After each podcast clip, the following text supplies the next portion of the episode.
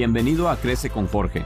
Yo soy Jorge Salinas y diseñé este espacio con el propósito de ayudar al crecimiento personal y profesional de las personas. ¿Estás de acuerdo conmigo que independientemente de lo alto que hayas llegado, siempre puedes alcanzar el siguiente nivel? Escucha este podcast porque te voy a compartir ideas que han ayudado a cientos de personas a construir sus sueños disfrutando del camino.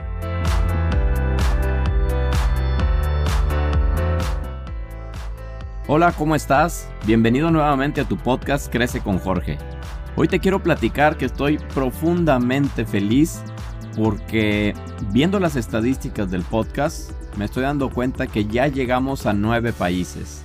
México, Estados Unidos y otros países del Centro y Sudamérica que se nos han unido. Gracias, gracias a ustedes que han compartido este material y que seguramente si lo compartes es porque te está ayudando a crecer y si esto es así, pues yo encantado porque de alguna manera me estás ayudando a cumplir con el propósito de mi vida.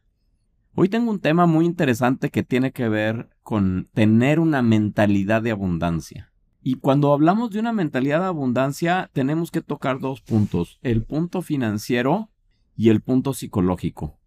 Considero que para tener finanzas sanas, aunque las finanzas están resumidas en números, tenemos que trabajar mucho con nuestra mente, con cómo estamos configurados para poder lograr tener esas finanzas que queremos. Entonces, me gustaría arrancar con el segundo punto que tiene que ver con la psicología del dinero. Y en este sentido, creo que hemos sido víctimas generaciones tras generaciones de una influencia no muy positiva de en torno al dinero y a lo que te conviertes al momento de generar dinero.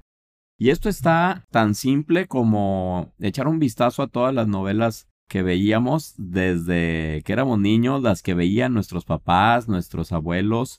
En la mayoría de estas novelas o de estos cuentos existía la parte buena, la parte mala, que por cierto no tenían matices, los buenos eran 100% buenos y todas las actividades que hacían eran positivas, y los villanos que no tenían absolutamente nada de bueno. Cosa que parecería absurda, sin embargo, no estoy aquí para hablarte de las novelas, solamente quiero destacar que en la mayoría de los escenarios, los pobres eran los buenos de la película y los ricos eran los villanos de estas, de estas novelas, de estas películas. En todos estos capítulos veíamos cómo los malos eran los que vestían a la perfección. No se les movía un pelo, estaban impecablemente bien arreglados, mientras que las personas que eran buenas lucían un poco más desalineados, batallaban al día a día para poder llevar alimento a su casa, y en algunos de estos episodios, cuando estos buenos protagonistas por alguna razón que en la mayoría de los casos estaba de alguna manera determinada por la buena suerte o porque conseguían una pareja que sí tenía dinero, al momento que empezaban a tener dinero, algo negativo pasaba en sus vidas. Y entonces todas estas historias vienen a reforzarnos algunos refranes que de alguna manera yo creo que nos han hecho mucho daño, como decir es que no se puede tener todo en la vida. Y es que si ganas dinero vas a perder el amor. Afortunado en el juego, desafortunado en el amor y todas estas cosas que te hablan de no poder tener un equilibrio que atentan contra nuestra capacidad de pensar en grande y de decir yo puedo tener dinero, yo puedo tener libertad financiera, pero no me tiene que costar mi matrimonio, no tendría por qué deshacerme de las amistades que tengo por el simple hecho de que esté yo logrando esta estabilidad financiera. Y esto va mucho más allá de las películas y las novelas que nosotros vimos. Incluso hay partes de la religión que han tergiversado la frase Bienaventurados los pobres, porque de ellos es el reino de los cielos. Considero que independientemente de lo que tú creas que pase después de esta vida, nosotros aquí estamos para ser grandes. Nosotros aquí estamos para generar riqueza, porque en la medida que tú generes riqueza, es en la medida en la que tú vas a poder contribuir a un mundo mejor. Creo que el dinero no es otra cosa más que un potenciador de nuestras intenciones. Una mala persona con mucho dinero puede ser una muy mala persona. Pero de igual manera, una persona con buenas intenciones y con el recurso para ejecutar las buenas intenciones puede hacer cosas extraordinarias en este mundo. Y si las haces, en lo personal, sí creo que nos estaremos ganando el reino de los cielos. Es un tema que tiene muchos años rondándome por la cabeza y, y no recuerdo dónde leí un artículo en el que hicieron una encuesta sobre terminar las frases y una de las frases era si me gano la lotería y dejaban una línea para que las personas, que todas eran de América Latina, completaran la frase. Fueron más de 500 personas las que contestaron y en su mayoría contestaron me volvería loco. Pusieron en otra frase no se puede tener y todos lo completaron no se puede tener todo en la vida. El dinero no es la felicidad. Más vale pájaro en mano que ver un ciento volando. Todas estas frases en su mayoría fueron contestadas de la misma manera.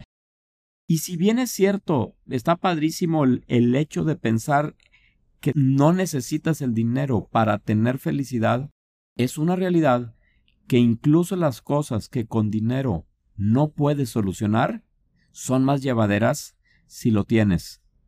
Entonces, lo primero que te quiero pedir es que reflexionemos si en esta parte de la psicología del dinero no existen boicots que te estén haciendo que no puedas alcanzar tu máximo potencial por el miedo a ganar dinero, por el miedo a en quién me convierto si gano mucho dinero. Una vez que nosotros alineemos nuestros valores con nuestras creencias en función del dinero, pudiéramos pensar en un concepto que me parece interesantísimo, la libertad financiera. Y cuando te hablo de libertad financiera, te hablo de que tengas la capacidad económica de vivir el resto de tu vida como tú quieres vivir, solo con la rentabilidad de tus inversiones y de tus activos. Está muy interesante el concepto y es un concepto que desafortunadamente está más desarrollado en otras culturas que en la cultura latina. Por ejemplo, en Estados Unidos hay un movimiento muy interesante que se llama FIRE, haciendo, es, es un, un acrónimo que está basado en la manera en que te dicen en Estados Unidos que ya no tienes trabajo. Y el acrónimo, las letras, lo que te está diciendo es una independencia financiera y un retiro temprano. Hoy en día los jóvenes en Estados Unidos están pensando en retirarse a los 50 años y poder vivir el resto de sus vidas con sus activos y con sus inversiones. Y en contraste de lo que está pasando en Estados Unidos, en la cultura latina seguimos teniendo muchísimos retos en el tema de la cultura financiera, en el tema de la educación financiera. Y es que si nos ponemos a pensar, las personas primero aprendemos a gastar y después aprendemos a ganar dinero. Desde que estamos en la escuela muy pequeñitos, desde ahí empezamos a saber cómo se gasta el dinero, pero no sabemos cómo se gana el dinero. Otro de los vicios que tenemos en nuestra cultura financiera es saber identificar o saber diferenciar, mejor dicho, de estoy ahorrando o estoy gastando con descuento. Estamos cercanos en México de un fin de semana muy especial que es el Buen Fin. Y es un fin de semana que muchas cosas tienen descuento. Y nos meten en la cabeza de que si tú compras un artículo con descuento estás ahorrando, pero realmente no estás ahorrando, estás gastando con descuento. Otra de las cosas es, es complicado saber distinguir si una cosa que vas a comprar la necesitas, simplemente la quieres o es un capricho. Hay cosas que son necesarias y estas deberíamos de comprarlas con las posibilidades que tengamos y como podamos. Las cosas que quieres pero que no son necesarias, hay que saber cómo las vamos a comprar, hay que buscar las mejores oportunidades de compra. Pero los caprichos, esas cosas que se salen totalmente de lo común, de lo que normalmente tú compras, la recomendación es que esas se paguen de contado. Y cuando te hablo de un capricho, te hablo de comprarte una bolsa de marca, te hablo de comprarte un reloj de marca. Ese tipo de cosas necesitas pagarlas de contado, no a meses sin intereses, no con una tasa baja, sino de contado. Y está ligado con el siguiente pensamiento. Es que me lo merezco. Y la realidad es que si tú no tienes en tu estado de cuenta el dinero suficiente para sin alterar tu tren de gastos, comprarte esa bolsa de lujo, entonces no te lo mereces aún. Primero trabajemos, trabajemos inteligente más que duramente para poder tener esta suficiente excedente en nuestras cuentas y entonces comprarnos ese capricho, pero con esta condición, comprarlo de contado. Y retomando el punto de la libertad financiera, hay una fórmula muy sencilla, pero a la vez muy interesante, que te puede ayudar a identificar cuánto dinero necesitarías para tener esta libertad financiera. ¿Cuánto tendrías que tener en activos para que al día de mañana, si tú lo quisieras, no tuvieras que volver a trabajar? La fórmula es simple y te dice, el capital necesario es igual a el gasto deseado anual entre el porcentaje de rentabilidad que te generan tus activos. Si no eres muy financiero, te puedo compartir un dato que quizá te ayude. Teniendo una rentabilidad promedio de una manera muy conservadora y segura, pudieras tener la expectativa de que de los activos que tú tienes que estén generando rentabilidad, un 7% es saludable, es conservador y no va a poner en riesgo tu capital. Entonces, traduciendo a números esta ecuación, imaginemos que estamos ante una familia que requeriría un millón doscientos mil pesos mexicanos, cerca de sesenta mil dólares, para poder estar con tranquilidad viviendo el resto de su vida. Entonces, vas a poner estos 60 mil dólares o este millón doscientos mil pesos y lo vas a dividir entre 7%. Y esa es la cantidad que tú necesitarías tener distribuida entre varios activos para que puedas estar obteniendo mes a mes el dinero necesario para cubrir los gastos de un estilo de vida como la quieras tener. En este ejercicio que te acabo de platicar, una persona necesitaría 17 millones de pesos mexicanos o 850 mil dólares para poder obtener la libertad financiera. Y me quiero detener en este punto para que hagas un ejercicio de conciencia y te digas a ti mismo, cuando yo te dije 17 millones de pesos o cuando yo te dije la posibilidad de que juntaras 850 mil dólares, ¿te pareció demasiado? ¿Te pareció inalcanzable? Porque si es así, creo que es importantísimo que regresemos a esta parte psicológica y nos empecemos a interrogar sobre en qué estamos creyendo sobre las posibilidades de ganar dinero, sobre lo que realmente merecemos y lo que somos capaces. Para poder juntar ese dinero, una vez que hayamos alineado nuestras creencias y de haber convencido a nuestra mente de que sí se puede, tenemos que trabajar en dos cosas. Por un lado, mejorar nuestra inteligencia económica y por otro lado, mencionar nuestra inteligencia financiera.